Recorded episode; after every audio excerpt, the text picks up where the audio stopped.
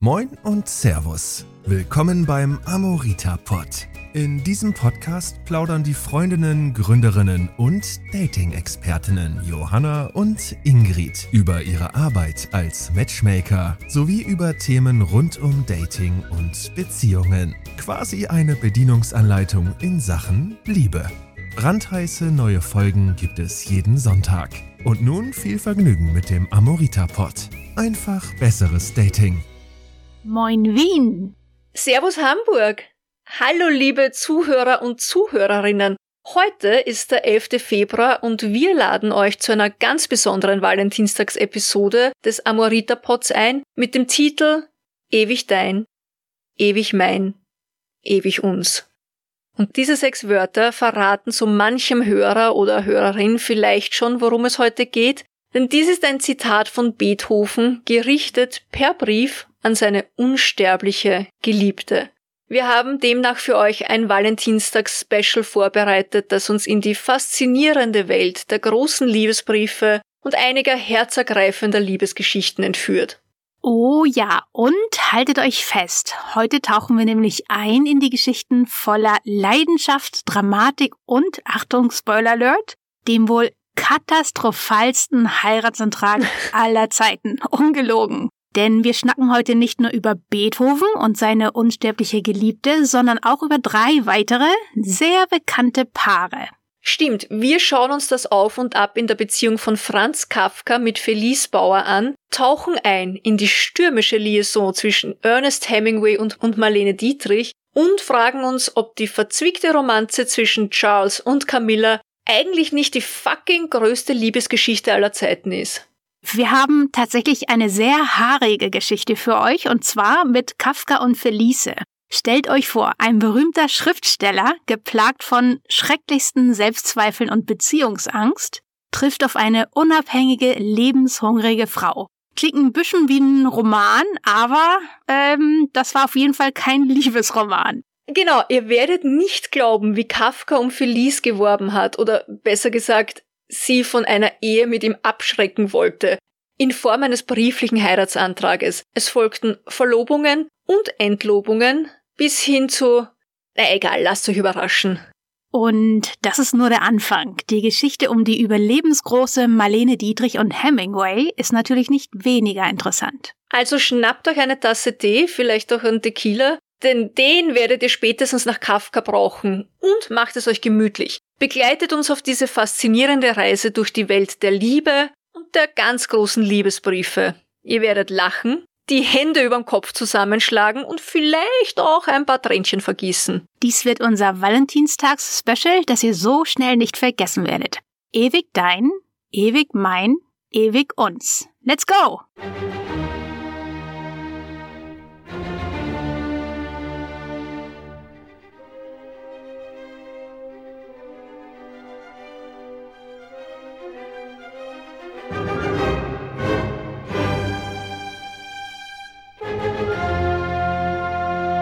Da da da da. Der unsterblich Geliebte schrieb äußerst gefühlvolle und herzerweichende Briefe an eine unsterblich Geliebte. Wir beginnen heute also unsere Episode mit einem der größten Rätsel der Musikgeschichte, ja eins der größten Rätsel der Geschichte überhaupt. Es geht um Götterfunken und kein geringeren als Ludwig van Beethoven, das musikalische Genie schlechthin. Klaviervirtuose, Komponist, Revoluzer, Wüterich, kriegerischer Onkel, Frauenheld und Mietnomade. Der Kerl war immer knapp bei Kasse und ist ja über 60 Mal in seinem Leben umgezogen. Oft übrigens ohne seinen jeweiligen Vermietern Bescheid zu sagen. Ja. Wusstest du das? Mietnomade, genau.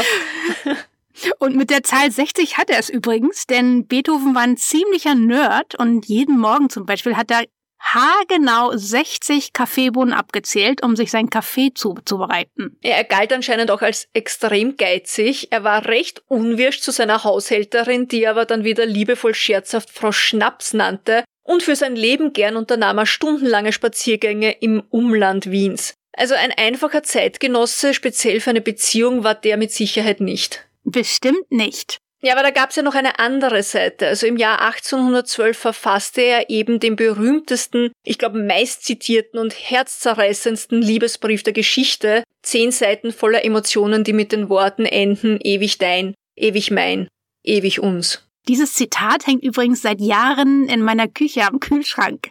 Aber das größte Rätsel ist ja, wer war dieser unsterbliche Geliebte überhaupt? Ja, darüber streiten sich die Forscher und tatsächlich auch darüber, ob Beethoven diesen Brief überhaupt verschickt hat. Das bleibt wohl in alle Ewigkeit ein Mysterium. Rätsel über Rätsel gibt er uns auf der Beethoven. Na, umso mehr freue ich mich zu hören, was du heute für uns vorbereitet hast. Wie bereits zu erahnen ist, ist Beethoven einer meiner absoluten Lieblingsmusiker und jemand, den Ingrid und ich, glaube ich, sehr verehren. Ludwig van Beethoven ist ein Name, der untrennbar mit der musikalischen Revolution des 18. und 19. Jahrhunderts verbunden ist. Und er war nicht nur ein Meister der Töne, sondern auch ein Mensch mit einer zutiefst emotionalen Seite. Wenige Menschen denken heute an Liebe, Romantik oder gar Erotik, wenn sie eines der grimmig dreinblickenden Porträts des Meisters sehen. Doch das könnte nicht ferner der Wahrheit sein. Nicht nur galt Beethovens Musik zu seinen Lebzeiten teilweise als recht skandalös und unmoralisch, das ging sogar so weit, dass junge Frauen bei Konzerten seiner Werke in Ohnmacht fielen. Nein, auch die Liebe und Romantik kannte der Komponist. Denn in seinem bewegten Leben, das von der Tragik des Hörverlustes und kreativer Genialität geprägt war, gab es ein faszinierendes Kapitel, das sich in einem Brief verbirgt. Ein Brief, der zu einer Liebeserklärung für die Ewigkeit wurde. Doch beginnen wir mal von vorne. Außerhalb von Europa denken ja sehr viele Menschen, dass Beethoven Österreicher war, doch das ist natürlich absolut nicht so, denn er wurde am 16. Dezember 1770 in Bonn geboren. Die frühen Jahre Beethovens waren von musikalischer Förderung und Familientragöden geprägt. Schon in jungen Jahren wurde sein musikalisches Talent von seinem Vater erkannt, der ihn intensiv förderte und unterrichtete. Meine, ob man fördern sagen kann, er wurde halt sehr dressiert, denn Beethoven Senior hatte sich erhofft, dass sein Sohn der nächste Wunderknabe Mozart wird. Seine ersten Auftritte als Pianist und Komponist fanden in Bonn statt, wo er schnell als musikalisches Wunderkind bekannt wurde. Leider überschattete die familiäre Situation Beethovens Erfolge. Der Vater trank, und die Familie lebte unter oft recht prekären finanziellen Umständen. Im Jahr 1792 zog Beethoven nach Wien, der kulturellen und zu der Zeit vor allem musikalischen Hauptstadt Europas, um bei Josef Haydn zu studieren. Die beiden hatten eine kurze, jedoch sehr prägende Zusammenarbeit. Beethoven, beeinflusst von den Ideen der Aufklärung und der revolutionären Stimmung in Europa, strebte nach musikalischer Unabhängigkeit und Originalität. Ein schwerer Schicksalsschlag und definitiv ein Wendepunkt in Beethovens Leben war zweifellos der Verlust seines Gehörs, der in seinen frühen Dreißigern begann.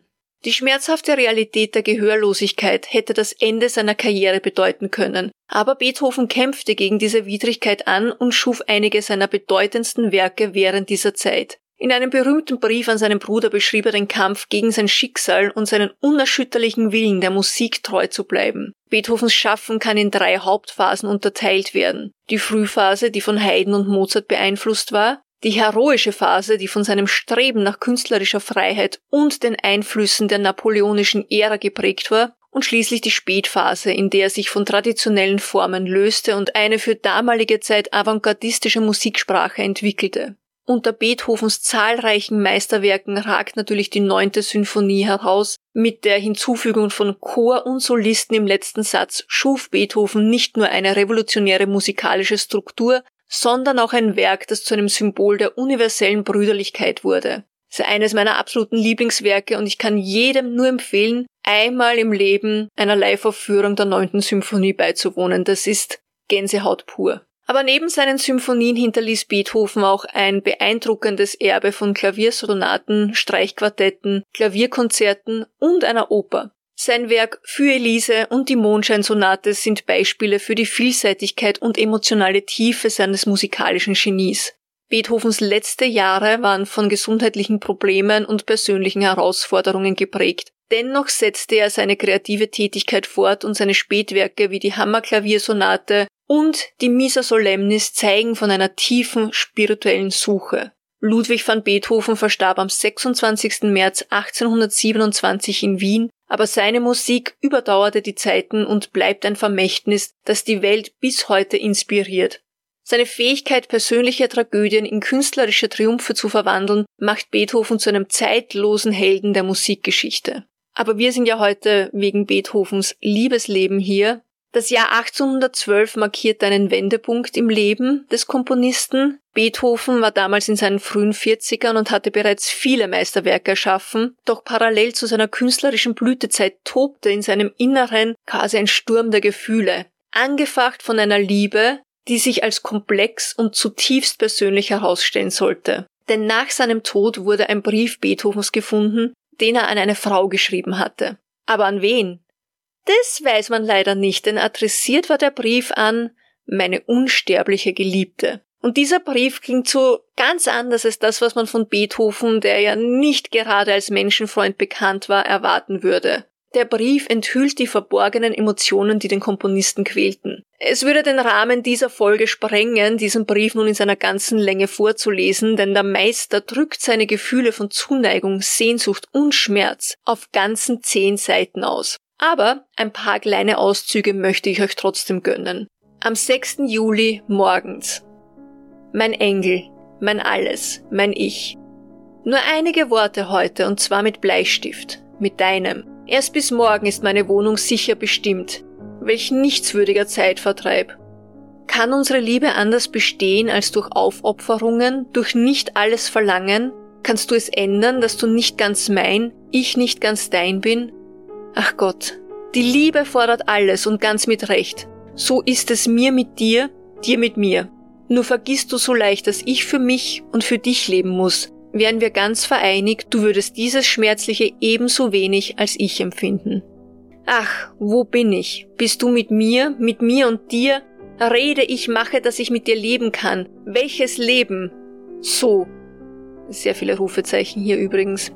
Ich weine, wenn ich denke, dass du erst wahrscheinlich sonnabends die erste Nachricht von mir erhältst. Wie du mich auch liebst. Stärker liebe ich dich doch. Doch nie verberge dich vor mir.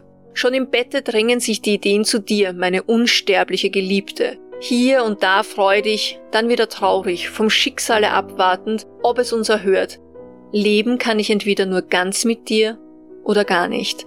Da du meine Treue gegen dich kennst, nie eine andere kann mein Herz besitzen, nie, nie. Deine Liebe macht mich zum glücklichsten und zum unglücklichsten zugleich.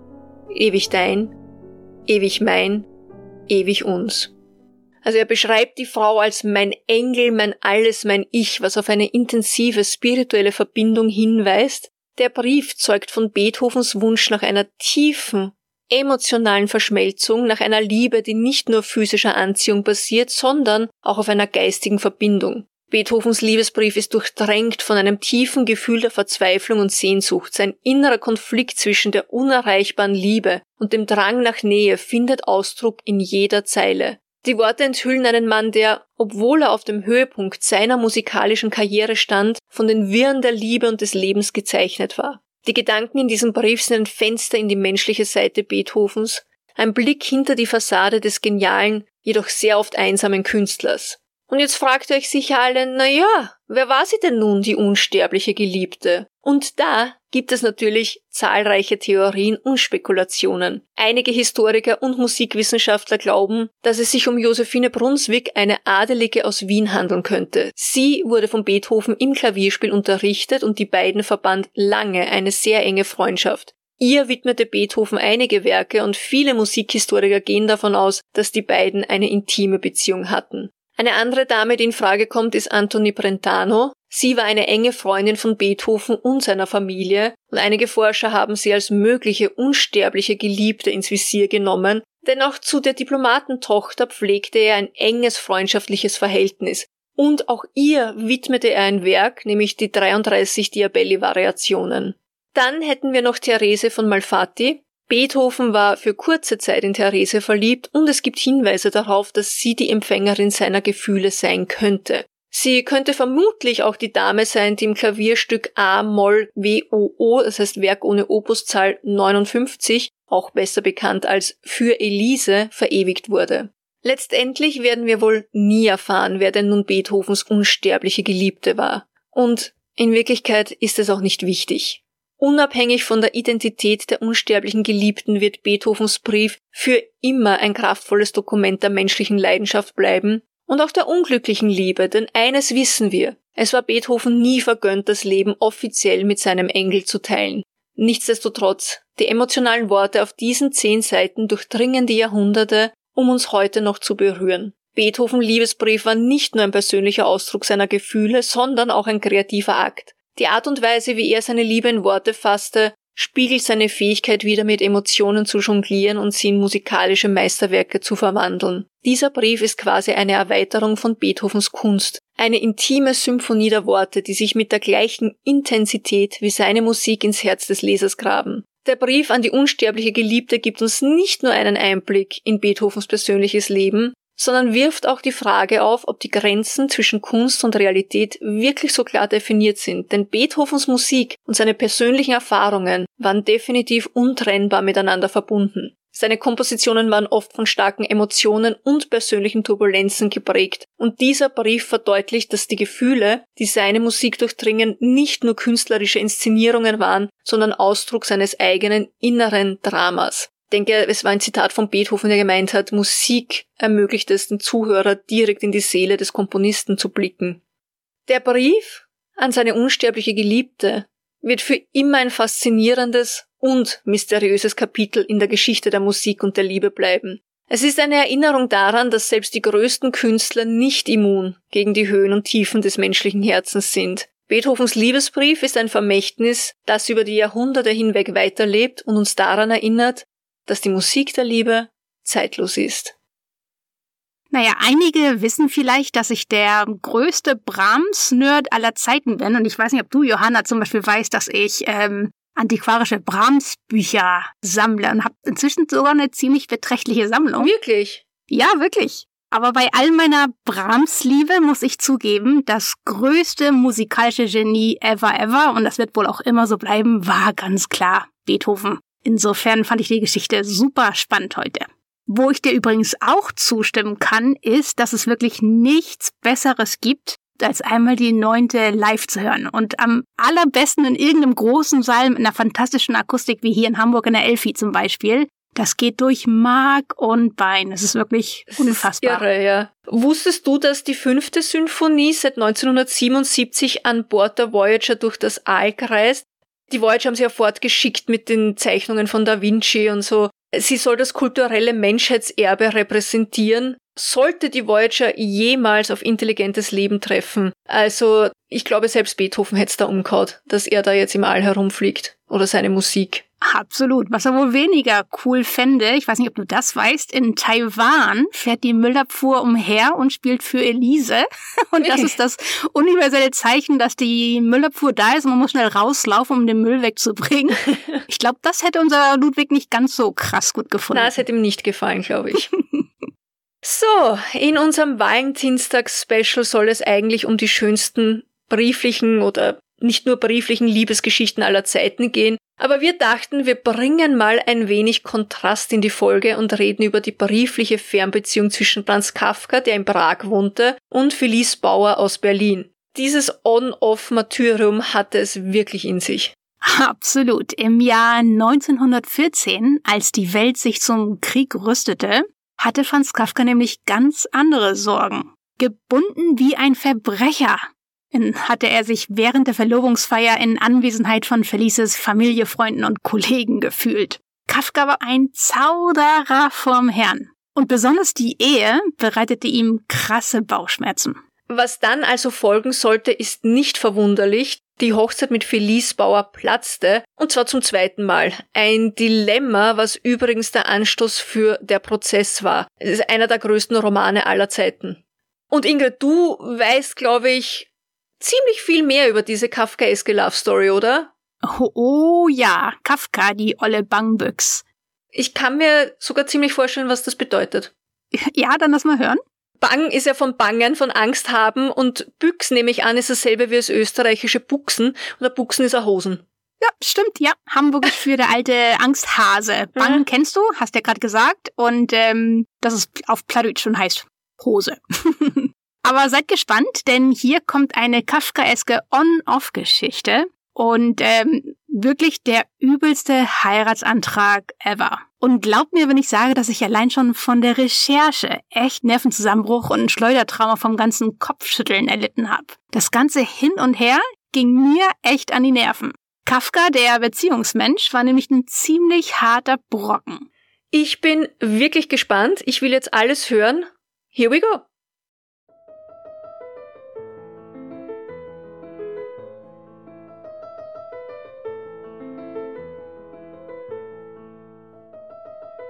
Das erste Zusammentreffen. Zitat aus Kafkas Tagebuch vom 20. August 1912.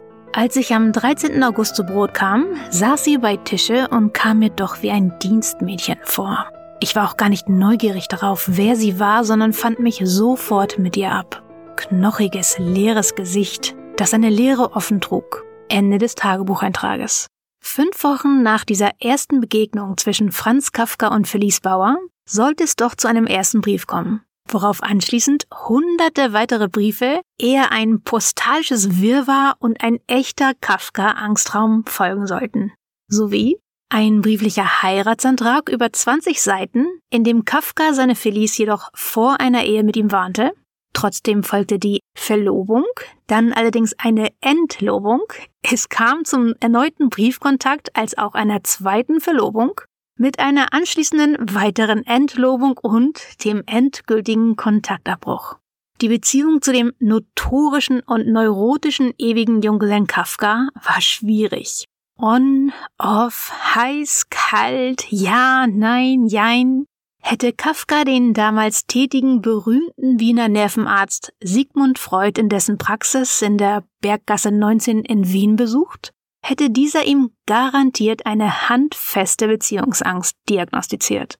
Seither ist Franz Kafka zu einem Sinnbild für alles Groteske, nun ja Kafkaeske geworden. Nicht zuletzt wegen der grotesken Aspekte seines eigenen Lebens. Trotz der Tatsache, dass seine wichtigsten Romane unvollendet blieben und einige davon gegen seinen Willen nach seinem Tode veröffentlicht wurden, wird als einer der herausragendsten modernen Schriftsteller angesehen. Kafka selbst war sich seiner historischen Bedeutung weniger sicher. So wenig sicher wie seiner Beziehung. Geboren am 3. Juli 1883 in Prag, das damals zum Habsburger Reich gehörte, entstammte Franz Kafka einer bürgerlichen jüdischen Kaufmannsfamilie. Die Eltern, die den Großteil ihrer Zeit in ihrem erfolgreichen Geschäft verbrachten, hatten wenig Zeit für die Kinder. Diese wurden stattdessen von wechselndem weiblichem Personal betreut. Franz Kafka hatte neben seinen früh verstorbenen Brüdern Georg und Heinrich auch drei Schwestern. Diese wurden später jedoch deportiert, vermutlich in Konzentrationslager oder Ghettos, wo sich jede Spur verlor. Kein Wunder also, dass Kafka einen Hang zu Beziehungsangst hatte, als auch ein mangelndes Vertrauen in die Dauerhaftigkeit menschlicher Bindungen. Sehr zum Leidwesen Kafkas Frauen im späteren Leben. Schon als Schüler beschäftigte sich Kafka mit Literatur, auch wenn seine frühen Versuche verschollen sind. Trotz ausgeprägter Selbstzweifel gelang es ihm trotzdem erfolgreich, die Abiturprüfungen abzulegen. Kafka schrieb sich an der Uni Prag zunächst im Fach Chemie ein, changierte zügig zu Germanistik und Kunstgeschichte, um anschließend in die juristische Richtung zu wechseln. 1906 promovierte Franz Kafka zum Doktor der Rechte malochte tagsüber am Prager Land- und Strafgericht und anschließend in einer Versicherungsanstalt, doch seine Freizeit widmete er seiner wahren Passion, der Literatur und dem Schreiben. Im Jahr 1912 trifft Kafka schließlich erstmals auf die vier Jahre jüngere Felice Bauer, eine Frau, deren Charakter kaum unterschiedlicher zu seinem sein könnte. Felice Leonie Bauer wurde am 18. November 1887 in Neustadt in Oberschlesien geboren. Im Jahr 1899 zog die jüdische Familie jedoch nach Berlin. Obwohl Felice ihre Schulausbildung ohne Abitur beendet hatte, begann sie im Jahr 1908 als Stenotypistin bei der Schallplattenfirma Odeon zu arbeiten. Ein Jahr später, 1909, wechselte sie zur Karl Lindström AG einem Hersteller von Palographen, den damals fortschrittlichsten Diktiergeräten. Und da sie äußerst fleißig und geschäftstüchtig war, erreichte sie in relativ kurzer Zeit verantwortungsvolle Positionen. Felice war eine Frau in ihren besten Jahren, modern, Tango tanzend, unabhängig und lebenshungrig. Nachdem Kafka Felice kennenlernte, zeigte er großes Interesse an ihrem täglichen Leben. Er fragte und fragte und fragte und fragte sie aus, während er selbst über sich jedoch stets nur sehr wenig Persönliches verriet. Und wie immer war Kafka von nagenden Selbstzweifeln geplagt. In demselben 20-seitigen Brief, in dem er Felice nach zwei Jahren brieflicher Liebschaft einen Heiratsantrag machte, riet er ihr gleichzeitig von einer Ehe mit ihm ab. Der wohl sonderbarste aller Heiratsanträge ever. Er bittet sie darum, seine Frau zu werden und beschreibt ihr anschließend seitenweise, wie absolut schrecklich diese Ehe für sie sein würde. Zitat Nun bedenke, Felice, es ist eben zu bald, um es zu sagen. Nachher aber ist es doch auch wieder zu spät, dann ist keine Zeit mehr zur Besprechung solcher Dinge. Aber zu langem Zögern ist jetzt nicht mehr die Zeit. Wenigstens fühle ich das so. Und deshalb frage ich dich also, willst du überlegen, ob du meine Frau werden willst? Willst du das? Anschließend teilt er Felice unzählige Gründe auf, die gegen eine Ehe mit ihm sprechen. Zitat Ich bin ja nichts, gar nichts. Zitat Ende. Beziehungsweise, dann im selben Brief fällt ihm allerhand Negatives ein. Zitat Ich bin ja nichts, gar nichts. Willst du einen kranken, schwachen, ungeselligen, schweigsamen, traurigen, steifen, fast hoffnungslosen Menschen gewinnen? Dessen vielleicht einzige Tugend darin besteht, dass er dich liebt? Zitat Ende. Felice liest das alles, liest auch, dass sie in der Ehe nicht ein lustiges Plaudern Arm in Arm erwartet, sondern ein klösterliches Leben an der Seite eines verdrossenen, schweigsamen, unzufriedenen Menschen. Die Abschreckungsversuche nehmen kein Ende. Wie besessen schreibt Kafka mehrmals täglich Briefe nach Berlin, wo Felice zu diesem Zeitpunkt noch lebte. Ein Umzug nach Prag war erst nach der Eheschließung geplant. Anschließend beginnt Kafkas erbitterter Kampf gegen die Verlobung. Er versucht auf jede erdenkliche Weise, Felice zu kränken. So beauftragt er beispielsweise ein Detektivbüro in Berlin, Nachforschung über ihren Ruf anzustellen. Und übersendet ihr anschließend den Bericht. Und wie immer entwertet er sich selbst wortreich in seinen Briefen. Winde ich mich nicht seit Monaten vor dir wie etwas Giftiges? Bin ich nicht bald hier, bald dort, wird dir nicht elend bei meinem Anblick? Außerdem bittet er sie eine Art Gegenwerbung bei ihrem Vater zu betreiben, indem sie ihm seine Briefe vorlegen soll. Dann wiederum schickt er liebliche Zeilen, die Hoffnung machen. Liebste Liebe, manchmal denke ich, du hast doch, Felice, eine solche Macht über mich. Verwandle mich doch zu einem Menschen, der des Selbstverständlichen fähig ist. Doch das klappte scheinbar nicht. Anfang September, dem Monat, in dem die Hochzeit anstand, entschloss sich letztlich Kafka zur Flucht. Zunächst reiste er nach Wien und Venedig, anschließend begab er sich in ein Sanatorium in Riva, wo er mit einer Schweizerin anwandelte. Sechs Wochen hörte Felice kein Wort von ihrem Verlobten, woraufhin sie ihre Freundin Grete Bloch als Vermittlerin nach Prag schickte. Kafkas Interesse verlagerte sich nun auf Grete Bloch und er begann ihr Briefe zu schreiben. Aber im Schutz der Distanz zu Felice durch diese Briefe an Grete Bloch, in denen er über Felice schrieb, fing er wieder an, um Felice zu werben. Um den Jahreswechsel 1913-1914 herum macht Kafka Felice in einem 40-seitigen Brief erneut einen Heiratsantrag. Vom schlechten Gewissen gemartert fühlte sich Grete Bloch ihrer Freundin Felice gegenüber schuldig. Die Briefe, in denen Kafka seine Angst vor der anstehenden Heirat mit Felice offenbart hatte, überreichte sie Felice. So ging's einfach nicht weiter. Kafka wurde nach Berlin beordert, wo am 12. Juli 1914 ein quasi Gericht im Hotel Askanischen Hof stattfand. An einem schwülheißen Sonntag stürmten gleich drei Frauen Kafkas Hotelzimmer. Felice plus Schwester Erna, als auch die gemeinsame Freundin Grete Bloch. Kafka stand einer extremst genervten und entzürnten Verlobten gegenüber, die ihn vor Zeuginnen zur Rechenschaft ziehen wollte. Die brieflichen Beweismittel zog sie als Corpus Delicti ebenfalls aus der Tasche. Felice hatte die Faxen dicke, aber so war's von. Kafka, der eigentliche Wortakrobat, war jedoch vor Schreck außerstande, auch nur ein Wort zu stammeln und verscherzte es sich dadurch gehörig. Es kam zum großen Knall. Auch die zweite Verlobung war gelöst. Die öffentliche Entlobung war für Kafka eine traumatische Demütigung. Eine Erfahrung, die er später in seinem Roman Der Prozess umsetzte. Na servus, also Ingrid, das ist wirklich eine krasse Achterbahnfahrt. Der Kafka, der alte Beziehungsängstler bzw. Bankbüchs. Wieder ein neues Wort gelernt.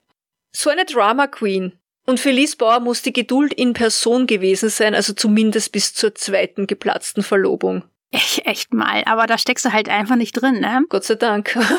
ja, der total. Wer schon mal in einer On-Off-Geschichte feststeckte, weiß, wie schwer das sein kann. Manchmal hat man einfach die Schmerzgrenze nicht mhm. erreicht und dreht ein paar extra Runden auf dem Karussell des Dramas. Felice war also entweder zu schwach, um zu gehen, oder eine eben unglaublich starke Frau, um all diesen emotionalen Wirbelwind und Kafkas Marotten auszusitzen, bis sie es eben nicht mehr tat.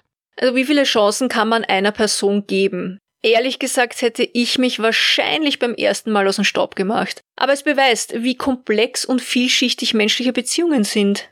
Wir sollten übrigens mal eine Beziehungsangst- und On-Off-Episode machen. Ich glaube, das wird ziemlich spannend. Bitte unbedingt, unbedingt. Weißt du eigentlich, was aus Felice wurde? Jupp, ähm, also nach der endgültigen Trennung von Kafka im Jahr 1917 hat Felice tatsächlich doch noch ihr Happy End bekommen. Und zwar heiratete sie im Jahr 1919 den Bankier Moritz Maras und zusammen hatten sie einen Sohn und eine Tochter. Aber als dann die politische Lage in Deutschland immer bedrohlicher wurde, musste die Familie, da sie ja jüdisch war, ähm, erst in die Schweiz und dann 1936 nach Kalifornien emigrieren oder flüchten. Die lebensrettende Entscheidung in diesen Zeiten, ja. Ja, absolut. Aber auch in Amerika war das Leben für die Familie nicht einfach. Wie viele jüdische Familien hatten sie ihr gesamtes Vermögen verloren und Felice musste ihre Familie durch Handarbeiten etc. durchbringen, besonders da ihr Mann auch früh verstorben war. Und ähm, Felice eröffnete irgendwann einen Laden, in dem sie Strickwaren verkaufte, die sie und ihre Schwester gemeinsam herstellten. Und im Jahr 1960 ist sie dann letztlich in Rye nördlich von New York verstorben. Und die Briefe, die Kafka geschrieben hatte, die nahm sie mit ins Grab? Also sie hat tatsächlich über 500 Briefe und Postkarten von Kafka aufbewahrt und sogar auf der Flucht mitgenommen. Aber aus finanziellen Gründen musste sie dann in den USA an einen Verlag in New York verkaufen. Und soweit ich weiß, wurden diese Briefe im Jahr 1987 versteigert. Wir wissen zwar nicht an wen, wer der Käufer war, das ist bis heute geheim. Und Kafka selbst hatte die Gegenbriefe alle schon vernichtet. Es ist wirklich eine irre Geschichte. Und äh, Kafka, hat er dann irgendwann geheiratet? Nope. Kafka blieb zeitlebens Junggeselle, obwohl er sich insgesamt dreimal verlobt hatte. Die Hoffnung stirbt halt nie, ne? Seine Beziehungs- und sexuellen Ängste kamen übrigens auch in seinen Tagebüchern zum Ausdruck. Im Jahr 1913 schrieb er zum Beispiel, Dokoitus ist die Bestrafung des Glücks des Beisammenseins. Da lag wohl einiges im Argen bei dem hm. armen Kerl. Und kurz vor seinem Tod hat er dann die Liebe nochmal gefunden mit Dora Diamant, mit der er einige Monate in Berlin zusammenlebte, immerhin. Sie pflegte ihn aufopferungsvoll, weil, weil er inzwischen krank war.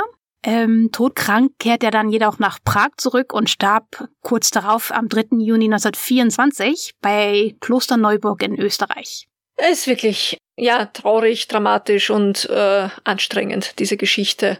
Aber jetzt, liebe Zuhörer und Zuhörerinnen, machen wir einen Sprung von der komplizierten Welt Kafkas zur stürmischen Verbindung zwischen Ernest Hemingway und Marlene Dietrich. Bleibt dran, denn diese Geschichte ist ein ganz anderes Kaliber.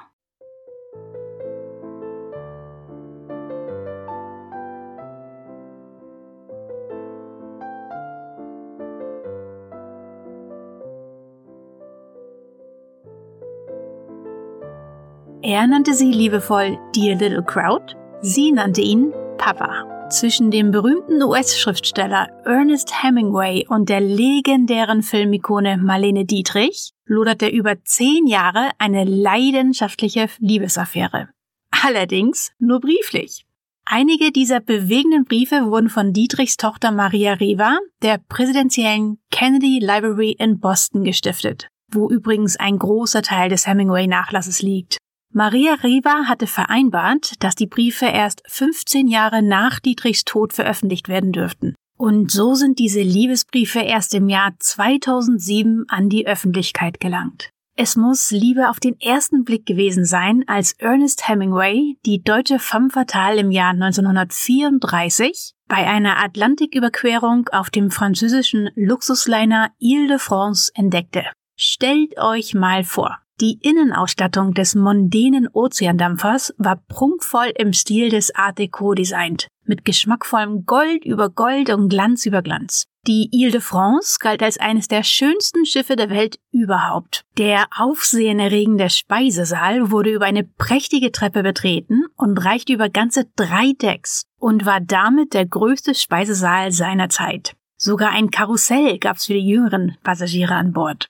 So erstaunt es natürlich nicht, dass regelmäßig das Who is Who der zeitgenössischen Literatur, Kunst und Musik an Bord der Ile de France zu finden waren, die wie Gott in Frankreich reisten.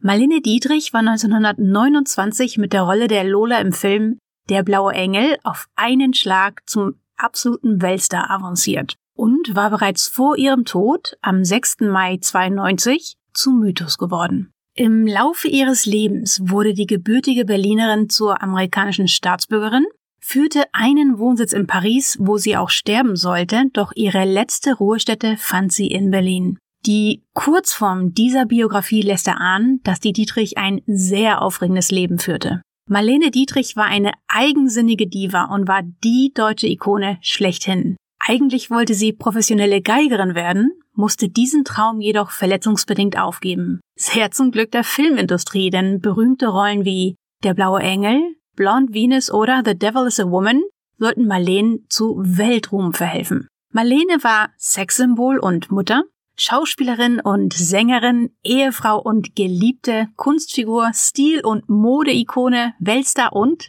Diva.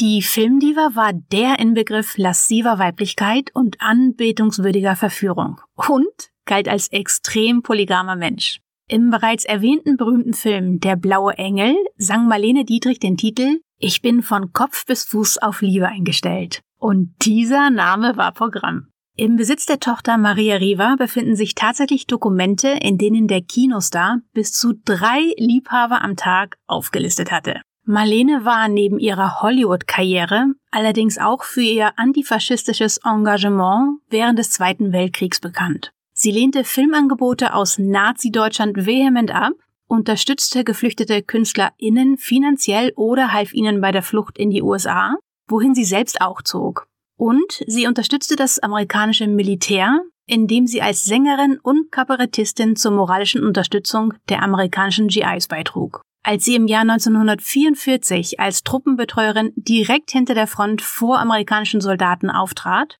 hätte eine Gefangennahme durch die Deutschen für sie schlimmste Folgen gehabt. In Nazi-Deutschland war Marlene Dietrich persona non grata, was übrigens nicht mit dem Ende des Zweiten Weltkrieges automatisch endete. Marlenes bemerkenswerte Haltung und ihre entschiedene Ablehnung der Nazis und Neonazis nahm man ihr in Deutschland sogar noch in den 60er Jahren übel. Insbesondere während ihrer Tournee 1960, als sie als Landesverräterin diffamiert wurde. Auch Ernest Hemingway war Weltstar und einer der erfolgreichsten und bekanntesten Schriftsteller des 20. Jahrhunderts. Heute würde man sagen, er war ein Popstar. Denn er verstand das Spiel mit der Presse und wusste sich lange vor Zeiten von Instagram und Co gekonnt zu inszenieren. Als Macho, als Draufgänger, als Weltenbummler und Kosmopolit. Ernest Hemingway sprach mehrere Sprachen, darunter Englisch, Französisch, Italienisch und Spanisch. Er lebte auch an verschiedenen Orten, darunter die majestätischen italienischen Alpen, Toronto in Kanada, die Stadt der Liebe Paris, Key West in Florida und der kubanischen Hauptstadt Havanna. Hemingway nahm an aufregenden Safaris in Kenia und Tansania teil, diente als Sanitäter im Ersten Weltkrieg und berichtete als Reporter aus dem Spanischen Bürgerkrieg als auch aus dem Zweiten Weltkrieg. Dabei wurde er selten nicht auch selbst in kritische Situationen verwickelt. So erzählt es zumindest die Legende. In den 50er Jahren zierte er damals das Cover eines Männermagazins als America's Number One He-Man. Ein Titel, der heute in etwa dem Sexiest Man Alive entspricht, das jedes Jahr das People Magazine vergibt. Im letzten Jahr war das übrigens Grace Anatomy's Patrick Dempsey. Der berühmte Schriftsteller kehrte im Jahr 1934 gerade von einer Reise durch Afrika und Europa in die Heimat zurück, als sich sein Weg mit Marlene Dietrich kreuzen sollte. Die femme fatale war auf dem Weg nach Hollywood nach ihrem letzten Verwandtschaftsbesuch in Nazi-Deutschland. Ich stelle mir also die Dietrich vor, die wie ein lassiver Engel diese prächtige Treppe des Speisesaals auf der Ile de France herunterschwebte und Ernest Hemingway sowie allen anderen anwesenden Männern und Frauen den Atem raubte. Bis zu Hemingways Tod im Jahr 61 sollten die beiden sich verbunden bleiben. Allerdings nicht als Liebespaar, sondern nun ja als intime Brieffreunde. Statt im Schlafzimmer tobte sich dieses Paar in Briefen aus, obwohl sie immer wieder mit der Möglichkeit spielten, wie ein Real-Life-Treffen wohl wäre und vor allem er liebte es in seinen Briefen mit dem Was wäre gewesen, wenn zu spielen. Ich küsse dich heftig, würde Hemingway gerne am Ende seiner Briefe beteuern. Ich verliebe mich in dich. Schlimm. Was die Dietrich beantwortete mit Ich könnte dich auch nicht mehr lieben, als ich es tue, oder Ich werde dich ewig lieben und länger.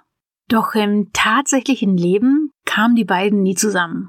Vielleicht war das überhaupt auch der Grund, warum diese Quasi-Beziehung auf Papier überhaupt so lange halten konnte. Sie mochten und liebten sich jedoch ohne eine physische Beziehung einzugehen. Diese Art von Verbindung, geprägt von gegenseitigem Respekt, von Verständnis, ist im Showbusiness wirklich selten zu finden. Es war eine Beziehung zwischen zwei klugen, selbstbewussten Persönlichkeiten, die sich auf einer emotionalen und intellektuellen Ebene verbunden fühlten. Naja, liebe Zuhörerinnen und Zuhörer, es scheint, als hätten wir hier die perfekte Beziehung für das Zeitalter von Social Media entdeckt. Eine Romanze, die sich in der Post und nicht in Postings entfaltete. Absolut, Johanna, aber stell dir mal vor, Hemingway und die Dietrich hätten Instagram gehabt. Papa, postest du heute ein neues Abenteuer? Dear Little Crowd, warte ab, bis du siehst, was ich in Afrika erlebt habe. Hashtag Wilder Mittwoch.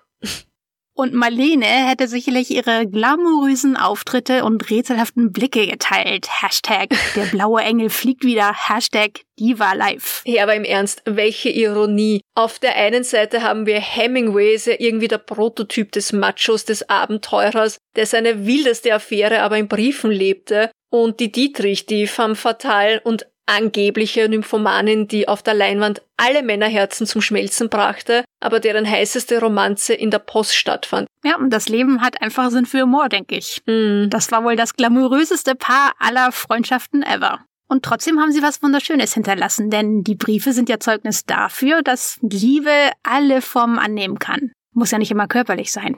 Das ist so, das stimmt, ja, Ingrid. Es ist eine Lektion in Liebe und in dem Fall direkt aus dem Briefkasten von Hemingway und Dietrich. Und jetzt, liebe Zuhörerinnen und Zuhörer, haben wir ein weiteres Paar für euch, das mit Sicherheit keine geringere Faszination hervorruft. Macht euch bereit für die Geschichte von Charles und Camilla. Also heute geht's im Amorita Pod echt ans Eingemachte, nachdem wir die faszinierenden und komplexen Beziehungen von Beethoven Kafka und dem dynamischen Duo Hemingway und Dietrich beleuchtet haben, ist es Zeit, uns einer etwas zeitgenössischeren Liebesgeschichte zuzuwenden. Genau, zum Abschluss sprechen wir über ein Paar, dessen Liebesgeschichte die Welt über Jahrzehnte hinweg beschäftigt und sicherlich auch sehr oft polarisiert hat.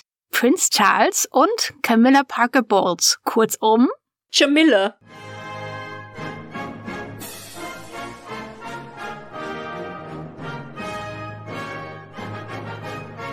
Diese Geschichte hat wirklich alles, was eine königliche Romanze braucht. Elemente einer Shakespeare-Tragödie wie auch von einer modernen Seifenoper. Eine Liebe, die in den frühen 1970er Jahren begann, dann in eine komplizierte Affäre überging, als Charles mit Prinzessin Diana verheiratet war, die weltweit wie eine absolute Göttin verehrt wurde. Es folgte eine verbotene Liebe, königliche Skandale und öffentliche Meinungen, die zwischen Mitgefühl, Empörung und definitiv Faszination polarisierten. Es ist eine Liebesgeschichte, die sich über Jahrzehnte erstreckte und uns beweist, wie kompliziert, aber auch unaufhaltsam die Liebe sein kann. Kafka hätte sich davon mal eine Scheibe abschneiden können. Und nach vielen Jahren des Versteckspiels und der ewigen Skandale fanden Charles und Camilla schließlich ihren Weg zueinander und Trommelwirbel heirateten. Heute sind die beiden König und Königin eigentlich fucking unfassbar. Aber echt, ja. Es geht zwar heute eigentlich mehr um Liebesbriefe, die Liebesbriefe, die Camilla und Charles geschrieben haben, von denen wissen wir eigentlich nichts. Die werden ja nach wie vor, sind die privat. Was wir jedoch wissen, ist, dass sie sehr gerne telefonierten. Das haben Sie, das haben Sie wohl. Also, liebe Zuhörerinnen und Zuhörer, bereitet euch vor auf eine emotionale Achterbahnfahrt. Johanna taucht mit uns tief in die Geschichte von Jamila. Jamila. Die Meinungen über King Charles II., wie wir ihn ja jetzt schon nennen dürfen, müssen, sollen, und seine Frau Camilla sind definitiv gespalten.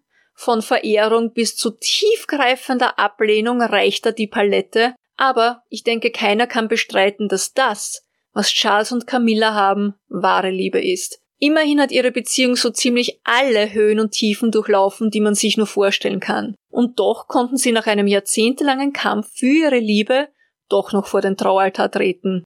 Und das am Ende sogar mit dem Einverständnis der Frau Mama, Queen Elizabeth II. Doch beginnen wir mal ganz von vorne. Die Wege von Charles und Camilla kreuzten sich erstmals in den frühen 1970ern, als sie sich bei einem Polospiel in Windsor begegneten. Glaubt man den Gerüchten, so soll Camilla dem jungen Prinzen meine Urgroßmutter war die Geliebte deines Urgroßvaters, wie wir es mit uns zugeraunt haben. Und Prinz Charles war recht schnell Feuer und Flamme. Camilla interessierte sich wie er für Pferde und Natur, Sie teilten den gleichen Humor und fühlten sich auch intellektuell zueinander hingezogen. Die junge Beziehung stand unter keinem guten Stern. Die Pflichten und Erwartungen an den Prinzen belasteten die junge Romanze. Manch einer vermutet sogar, dass die königliche Familie gegen die Beziehung war. Angeblich war es den Royals ein Dorn im Auge, dass Camilla bereits einige Beziehungen hinter sich hatte. Für einen Prinzen sollte es nach althergebrachter Tradition dann doch lieber eine etwas naja, sagen wir mal, jungfräulichere Angetraute sein. Das Paar trennte sich kurz nachdem Charles in die Royal Navy eintrat und Camilla heiratete 1973 Andrew Parker Bowles. Auch für den britischen Thronfolger wurde bald eine standesgemäße Braut gefunden. Am 29. Juli 1980 vermählte er sich mit der jungen Diana. Sie ist 20, er ist ganze zwölf Jahre älter als sie. Weltweit sitzen über 750 Millionen Menschen gebannt vor dem Fernseher und verfolgen die Jahrhunderthochzeit. Dianas elfenbeinfarbenes Brautkleid mit den ikonischen Puffärmeln und der sieben Meter langen Schleppe wurde zum Traum einer ganzen Mädchengeneration. Doch so märchenhaft die Hochzeit auch schien, die Ehe des Thronfolgerpaares war von Anfang an zum Scheitern verurteilt. Denn Charles und Camilla sind jetzt zwar beide verheiratet, aber voneinander lassen können sie dann doch nicht eine mehr oder weniger heimliche Affäre beginnt. Diana hat später über ihre Ehe gesagt, nun, wir waren zu dritt in dieser Ehe, also war es ein bisschen überfüllt. In dieser ganzen Sache waren letztendlich alle Beteiligten Opfer. Zwei Menschen, die sich lieben und trotzdem nicht zusammen sein dürfen, und eine junge Frau, die schnell feststellen musste, dass sich ihr Märchenprinz für eine ganz andere interessierte. Und auch die Geburt der beiden Söhne William und Harry ändert nichts an der Tatsache, dass sich Charles schon lange aus seiner Ehe entfernt hatte. 1994 trennen sich Charles und Diana offiziell. 1996 ist die Scheidung dann endgültig durch. Und auch Camilla ist zu dem Zeitpunkt bereits seit über einem Jahr von ihrem ersten Mann Andrew Parker Bowles getrennt. Der Beziehung von Charles und Camilla liegen also keine Steine mehr im Weg. Wobei, so ganz stimmt das nicht, denn da gibt es ja noch immer Diana und sie war ohne Zweifel das beliebteste royale Familienmitglied. Ihre natürliche Ausstrahlung, ihr Charisma sowie ihr Einsatz für wohltätige Zwecke hatten sie zur Königin der Herzen gemacht. Dass sie dabei auch noch verdammt gut aussah und eine regelrechte Stilikone war, hat natürlich auch nicht geschadet. Daneben konnten der Fremdgänger Charles und seine etwas weniger glamouröse ehemalige Geliebte Camilla natürlich nur verlieren. Es erschien undenkbar, dass der zukünftige König eine geschiedene Frau heiratete und dann noch dazu die Frau, die Mitschuld am Scheitern seiner ersten Ehe trug. Und der letzte König, der etwas ähnliches gewagt hatte, musste für die Liebe zur geschiedenen Amerikanerin Wallis Simpson sogar ganz auf den britischen Thron verzichten. Doch Dianas tragischer Tod im Jahr 1997, um den sich bis heute Gerüchte und Verschwörungstheorien ranken, brachte eine erneute Wende in die Beziehung von Charles und Camilla. Im Laufe der Jahre wurde die öffentliche Meinung gegenüber Camilla allmählich milder, und die Akzeptanz ihrer Beziehung zu Prince Charles wuchs. Die beiden gaben ihre Liebe zueinander öffentlich bekannt und sprachen erstmals über die Herausforderungen, die ihre Beziehung durchlebt hatte. Diese Offenheit half dabei, die Wahrnehmung der Öffentlichkeit zu verändern.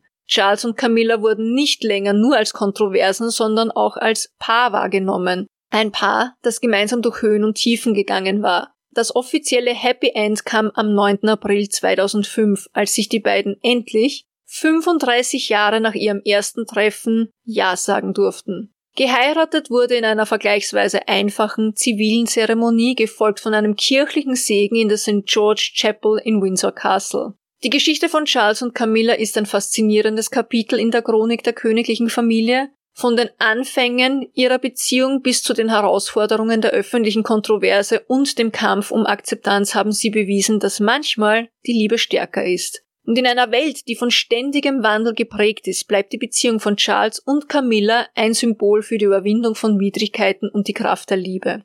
Sie haben gezeigt, dass es nie zu spät ist, die Weichen neu zu stellen und eine tief verwurzelte Verbindung zu ehren und zu pflegen. Charles und Camilla haben nicht nur ihre eigene Geschichte geschrieben, sondern auch die Vorstellung von königlicher Liebe in einer modernen Welt neu definiert. Es bleibt natürlich ein mehr als bitterer Beigeschmack. Hätten die beiden von Anfang an die Freiheit gehabt, zusammen zu sein, wäre allen Beteiligten sehr viel Schmerz und Traurigkeit erspart geblieben. Allen voran natürlich Diana. Was kann man da sagen, außer das Herz will, was das Herz will? Ich glaube ja, das ist ein Zitat von Woody Allen, aber über den reden wir hier jetzt definitiv nicht. Alter Schwede, also ich glaube, für Charles und Camilla wurde bei Facebook der Beziehungsstatus Es ist kompliziert erfunden. ja.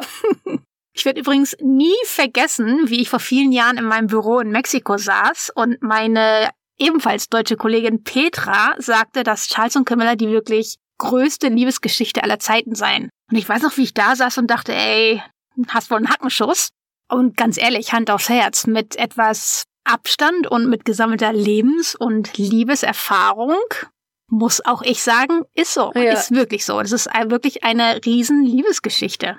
Das hat man ja auch bei The Crown übrigens gesehen. Ich weiß nicht, ob du The Crown die angeschaut mhm. hast. Und ich weiß auch nicht, ob der britische König da mit Weichzeichner behandelt wurde. Bisschen, glaube ich, ja. Na, mit dem König will man es nicht verscherzen, ne? Kopf ab. Ja, ja, ja. Also ganz ehrlich, ich bin ja die ganze Liebesgeschichte von Jamila nochmal durchgegangen und ich bin da total bei dir. Wenn das nicht Liebe ist, was dann?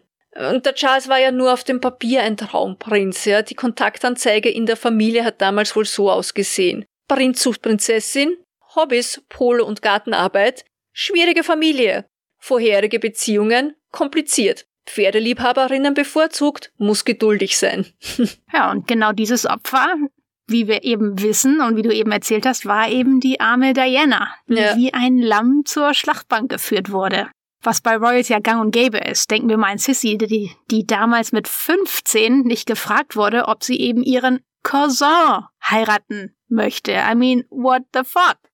ja, war so. Und das wäre übrigens eine schöne weitere Folge, die unglücklichsten Paare aller Zeiten. Da müssen wir dann den Kafka halt noch einmal hervorkramen. Total. Und die planen wir dann am koreanischen Black Day ja. am 14. April. Und wenn ihr jetzt nicht wisst, was das ist, dann müsst ihr ganz schnell die letzte Folge euch nochmal anhören. Ganz genau. Und abschließend bleibt nur zu sagen, dass wir vielleicht alle ein bisschen weniger Drama in der Welt hätten, wenn jeder und jeder die Freiheit hätte, seinem Herzen von Anfang an zu folgen. Aber dann hätten wir wahrscheinlich auch viel weniger zu besprechen in unserem Podcast, oder? Ja, total. Und Hollywood wäre leider auch pleite. Ja. Aber erzähl, Johanna, was gibt's denn Neues bei dir diese Woche? Gibt's irgendwelche schönen Alltagsfreuden bei dir oder vielleicht auch das Gegenteil? Vielleicht hängt irgendwo der Haussegen mal schief? Weißt du, was wirklich meine kleine Alltagsfreude ist? Nee, erzähl. Die letzten Tage und vor allem heute, es hat schon dieses Frühlingshafte, dieser Geruch von Frühling fängt an in der Luft zu liegen. in der Früh ist es noch kalt, aber heute tagsüber war ich schon mit dem kurzärmeligen Leiberl draußen, also mit dem T-Shirt und ähm, mir war nicht kalt. Und das ist wirklich, also ich kann es kaum erwarten. Ich glaube, dir geht's ja da auch ähnlich. Im Winter fragst du dich dann wahrscheinlich so wie ich, wieso lebe ich nicht noch immer in Mexiko in der Karibik? Total. Ich bin bereit für den Frühling. Ja, ich freue mich, wenn hier wieder alles zu blühen beginnt. Es schaut alles aus, als wäre alles tot und dann plötzlich beginnt komplett neues Leben. Ja, total. Ich bin sowas von frühlingsreif. Ja. Das kann ich gar nicht ausdrücken. Ich bin einfach nicht für den Winter gemacht und schon gar nicht für den Hamburger Schiedwinter, denn bei uns liegt noch nichts in der Luft. Hier liegt das einzige, was hier in der Luft liegt, ist sehr viel Feuchtigkeit in Form von Dauerregen und hm. so langsam könnte der Frühling sich mal eher zeigen. Das wäre ja. sehr schön. Ich hoffe, er kommt auch bald zu euch. Ich schicke euch was rauf, ja. Ja, danke. Ja, und sonst bei dir? Alltagsfreude? Oh, ich habe eine sehr schöne Alltagsfreude. Ich habe nämlich am Valentinstag ein Date mit Oliver Masucci. Also ich und ein paar hundert weitere Gäste im Hamburger Schauspielhaus. Da wird er nämlich einen Teil aus seiner Biografie vorlesen. Ich freue mich total drauf. Und danach gehe ich wohl noch fein was schnabulieren. Also ich bin wirklich im positiven Sinne extrem neidisch auf dich. Ich gönne es dir, aber neidisch bin ich trotzdem. Es ist ja eine Liebe für diesen Mann teilen ja die Ingrid und ich. Total. Übrigens, wer noch immer keine Pläne für den Valentinstag hat, auf amorita.de haben wir an alle gedacht. Ihr findet Blogbeiträge für Valentinstagsdates in Hamburg und Wien und für die Singles da draußen ein kleiner Survival Guide für den Solo-Valentinstag. Also schaut's mal rein. Ja, nun denn, Kinders, ähm, was auch immer eure Pläne für den 14. Februar sind, vergesst nicht, die Liebe findet immer ihren Weg, ob in Briefen, ob über Ozeandampfer oder sogar im königlichen Palast. Also hoffen wir, dass wir euch mit unseren kleinen Geschichten inspirieren konnten. Aber vergesst natürlich nicht, eure eigenen Love Stories zu schreiben. Ja, und bitte, hoffentlich sind das keine Liebesdramen, sondern romantische Liebeskomödien. Bis zum nächsten Mal im Amorita Pod, wo wir wieder tief in die Welt der Liebe, Dates und Beziehungen eintauchen. Habt ihr eine Dating-Story aus eurem Leben, eine verrückte oder herzerwärmende, die ihr uns schicken wollt? Also wir wollen wirklich alles hören. Wir freuen uns. Oder wenn ihr Liebes- oder Beziehungstipps von Dating-Expertinnen braucht, könnt ihr uns natürlich auch jederzeit gerne kontaktieren. Genau, dann schickt eine E-Mail an hallo@amorita.de. Oder guckt vorbei in unseren Insta- und Social-Media-Accounts. Und wenn ihr schon dabei seid, nicht vergessen, uns zu folgen. Ja, und vergesst auch nicht den Amorita-Pod zu abonnieren, bitte. Tja, bis dann. Bleibt gesund und glücklich und liebt mutig. Tschüss. Ach, und Oliver, falls du zuhörst, ich freue mich auf unser Date. Papa.